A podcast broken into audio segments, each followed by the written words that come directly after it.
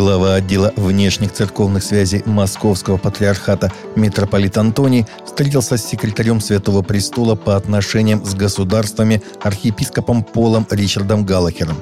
Как сообщает сайт ОВЦС, встреча прошла в четверг в Апостольском дворце Ватикана – ходе продолжительной беседы обсуждались текущие вопросы, касающиеся взаимоотношений Русской Православной Церкви и Римской Католической Церкви, говорится в сообщении. Митрополит Антоний находится в Риме с архипасторским визитом по делам администрации приходов РПЦ в Италии.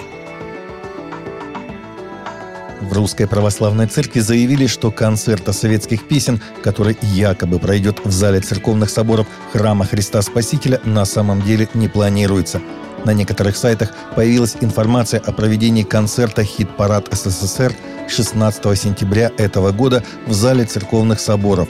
Сообщаем, что фонд Храма Христа Спасителя не вел переговоров и не заключал договор на проведение указанного концерта, говорится в сообщении, опубликованном на сайте фонда – в связи с участившимися случаями мошенничества в интернете фонд кафедрального храма РПЦ просит следить за афишей проводимых мероприятий на официальном сайте фонда храма Христа Спасителя и приобретать билеты только у официальных билетных операторов. 3 августа в конце общей аудиенции, полностью посвященной недавнему визиту в Канаду, Папа Франциск напомнил о второй годовщине разрушительного взрыва в порту Бейрута, в результате которого погибли более 200 жителей ливанской столицы, более 6 тысяч получили ранения и десятки тысяч остались без крова, передает Vatican News.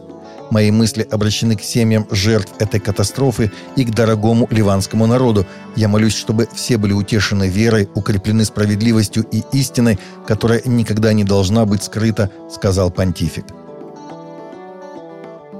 Миссия христианских переводчиков Уиклиф проведет в Санкт-Петербурге ежегодный семинар. Семинар пройдет 25-27 августа и ориентирован на тех, кто интересуется служением другим народам – на семинаре участники смогут познакомиться с действующими сотрудниками миссии, которые помогут окунуться в мир различных языков и культур, расскажут о трудностях и благословениях в служении. Цель семинара – помочь участникам утвердиться в своем призвании, присоединиться к глобальной миссии Бога, более глубоко и наглядно показать важность перевода и использования Божьего Слова для недостигнутых народов, дать практические инструменты в развитии миссии.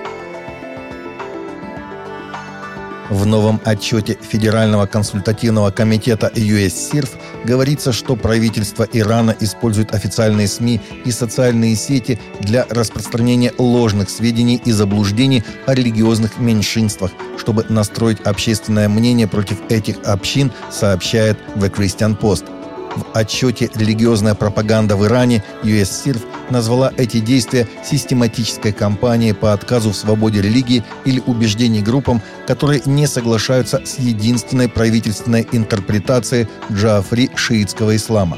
Например, правительство заявляет, что христиане принадлежат к евангельскому сионистскому культу и считает новообращенных христиан угрозой национальной безопасности – Археологи в Мексике уточнили ритуальное значение знаменитой пещеры смерти Майя.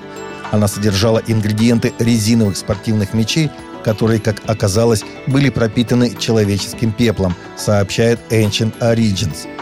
Город Майя до Колумбовой эпохи Поп Танина, что на цельтальском языке означает «каменный дом», расположен на территории современного мексиканского штата Чьяпас – в 2020 году под самой важной пирамидой этого места на глубине 8 метров археологи обнаружили камеру, в которой содержалось около 400 древних кувшинов с человеческим прахом, смешанным с каучуком и корнями. То есть в храме Солнца в Танине тела усопших превращались в спортивные мечи. Трехтысячелетняя мезоамериканская игра с мечом была зрелищем, по итогам которого победители теряли головы. Таковы наши новости на сегодня. Новости взяты из открытых источников. Всегда молитесь о полученной информации и молитесь о мире. Наши новости выходят в приложении каждый четный час.